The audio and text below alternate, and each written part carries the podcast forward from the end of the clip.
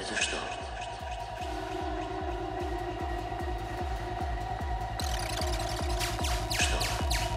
Рон Гулард. Незримые оковы. Часть вторая.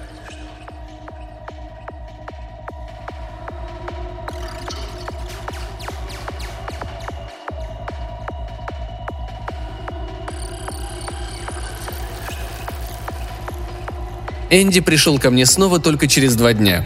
Часть этого времени он провел в полицейском участке, а остальное с динамит Дан.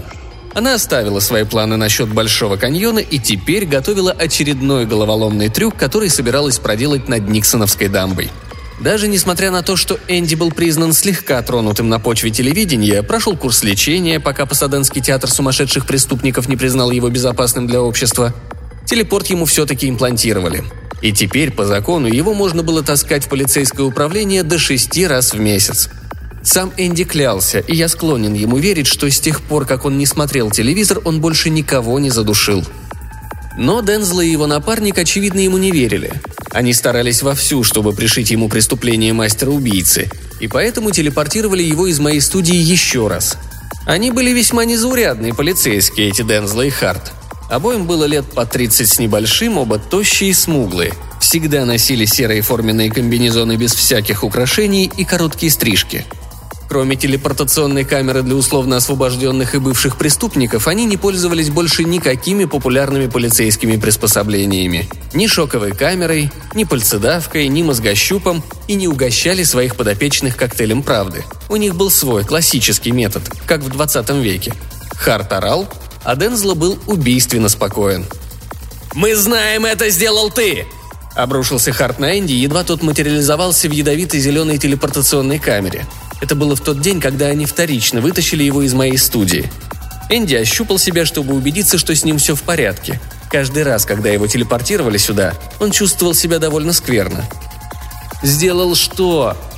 «Не кричи ты на парня», — сказал Дензел своим вкрадчивым занудным голосом. Он и так нам все расскажет. Расскажет ли? Без всякого сомнения. Дензло прошелся вокруг все еще покачивавшегося Энди. «Так как насчет доктора Бабблза?» – подпрыгнув, завопил Харт. «Кого?» Энди добрался до парящего кресла и рухнул в него без приглашения. «Вы таскаете меня сюда слишком часто. Я должен сейчас же заявить об этом своему адвокату». «Только виновным нужны адвокаты», «Полегче, Харт, Энди просто тянет время». «Вы можете считать, что хотите», — сказал им Энди. «Но я не собираюсь позволять вам телепортировать меня чаще, чем...» «Взгляни-ка на это!» Откуда-то из-за спины Харт извлек маленькую металлическую руку и сунул ее под нос Энди. Тот от неожиданности отпрянул. «Это что еще за хреновина?» «Ты задергался, как будто у тебя рыльце пушку!» Мне показалось, вы мне выклеите глаза этими металлическими пальчиками. Это что, часть какой-нибудь игрушки? Энди смутился. «Неплохо разыгрываешь невинность, Энди», — сказал лейтенант Дензло, восхищенно улыбаясь. «Неудивительно, что тебя прозвали мастер-убийца. Ты настоящий актер». «А, опять вы за свое». Энди покачал головой. «Ничего я такого не делал». «Это убийство в твоем стиле», Мало ли у кого мой стиль. Я хочу сказать, что когда я был убийцей, я просто брал жертву за горло и душил. Вот и все. Никаких затей. Так ты отрицаешь, что видел доктора Бабблза по телевизору? Отрицаешь, что придушил бедного старика сегодня утром в голливудском притоне для отыгравших актеров? «Я вообще не смотрю телевизор», – терпеливо сказал Энди. «И вы, ребята, это знаете. Если бы смотрел, то бог знает, чего мог бы натворить. «Вот как значит», — мягко сказал Дензла. «А мы полагаем, что ты тогда, пять лет назад, надул суд в Южной Калифорнии».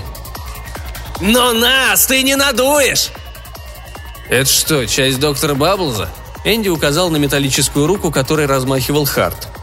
«Должно быть, он был маленький человек с...»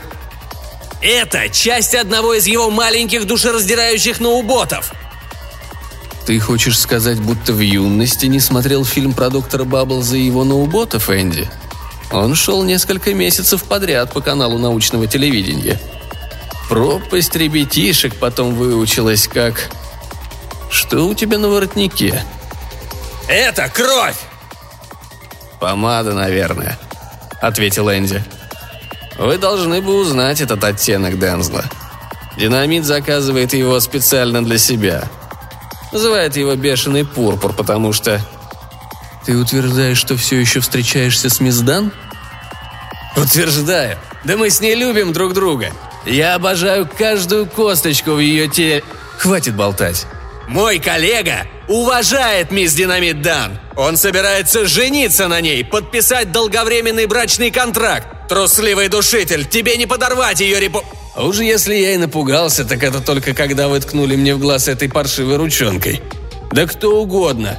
Ладно, пусть не трусливый, но все-таки душитель. Никакой я не душитель. Был когда-то, но ведь завязал, слава богу. Где ты был сегодня утром? В Большом каньоне? Странное местечко для утренних прогулок. Харт опять запрыгал. Кто-нибудь видел тебя там? Конечно, лейтенант. Кроме динамит, там были ребята из ABCBS TV, репортер из дамских штучек и какой-то здоровый парень, по-моему, вице-президент Соединенных Штатов. И... О, еще много народу. Когда динамит исполняет свои головоломные трюки, обычно собирается целая толпа. Энди перевел взгляд с одного полицейского на другого. «Могу рассказать, какой забавный случай со мной там вышел. Я случайно взглянул на один из телевизионных мониторов, которые там наставили, и увидел, как Дан для разминки прыгает через какую-то канаву.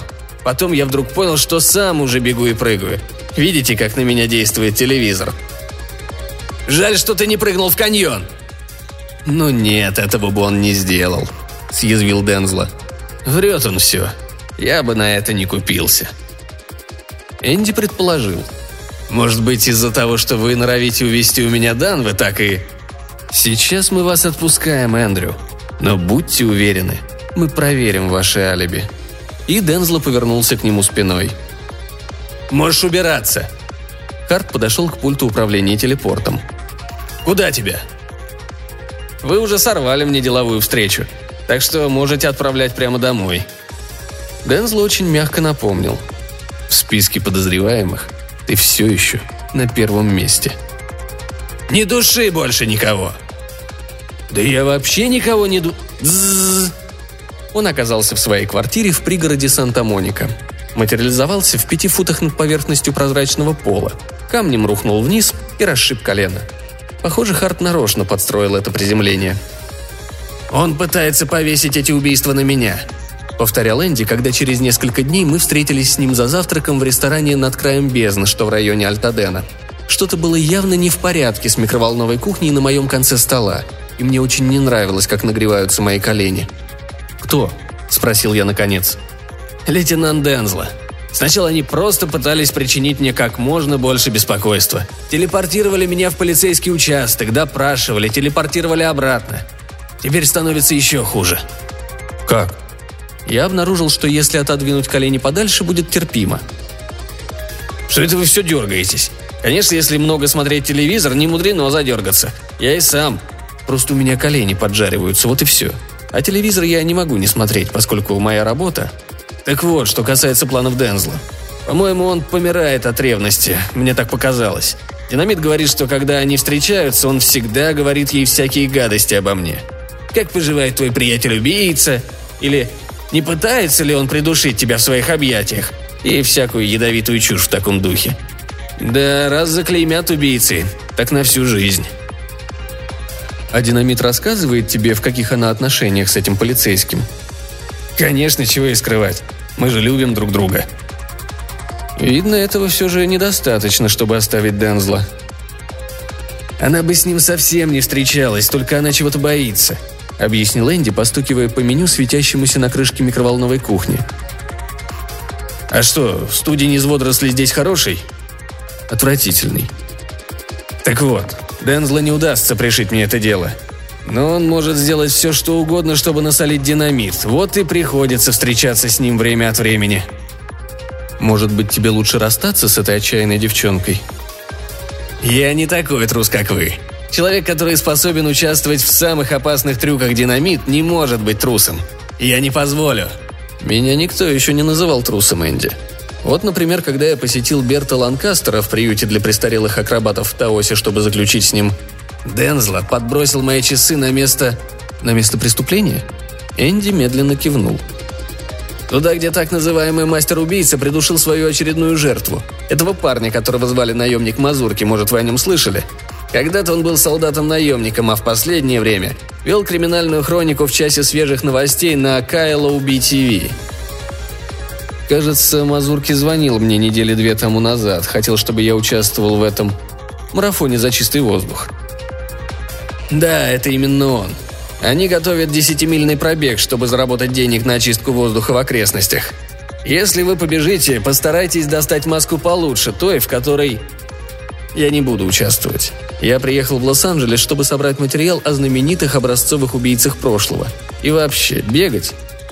Этот мастер-убийца, очевидно, задушил его на стоянке воздушного такси за Кайло Уби вчера поздно ночью, продолжал Энди. К несчастью, в это время со мной никого не было. Динамит записывал интервью с Элистер Куки для научного телевещания. Я был дома и телевизор не смотрел. Черт, да у меня его и в помине нет, это было бы нарушением условия, с которым меня освободили. Дензло заявил, что мои часы нашли в кустах рядом с местом убийства. Как они туда попали? Их туда положил Дензло после того, как свистнул из моей квартиры, ответил Энди. Этот тип просто хочет избавиться от соперника. Он на все пойдет ради этого. Мазурки был вольный командос, не так ли? Так говорят. Здоровый парень, очень крепкий. Точно. Пригнувшись ко мне, Энди понизил голос. Вы удивляетесь, как этот душитель с ним справился? Очень любопытно. Убийцей был кто-то, кого Мазурки хорошо знал. Энди ухмыльнулся. Я так и сказал Дензлу и Харту сегодня утром, когда они телепортировали меня для разборки. Вытащили прямо из теплой уютной постели. Почему они тебя отпустили? Мой робот-адвокат отстоял меня, но как долго все это тянулось.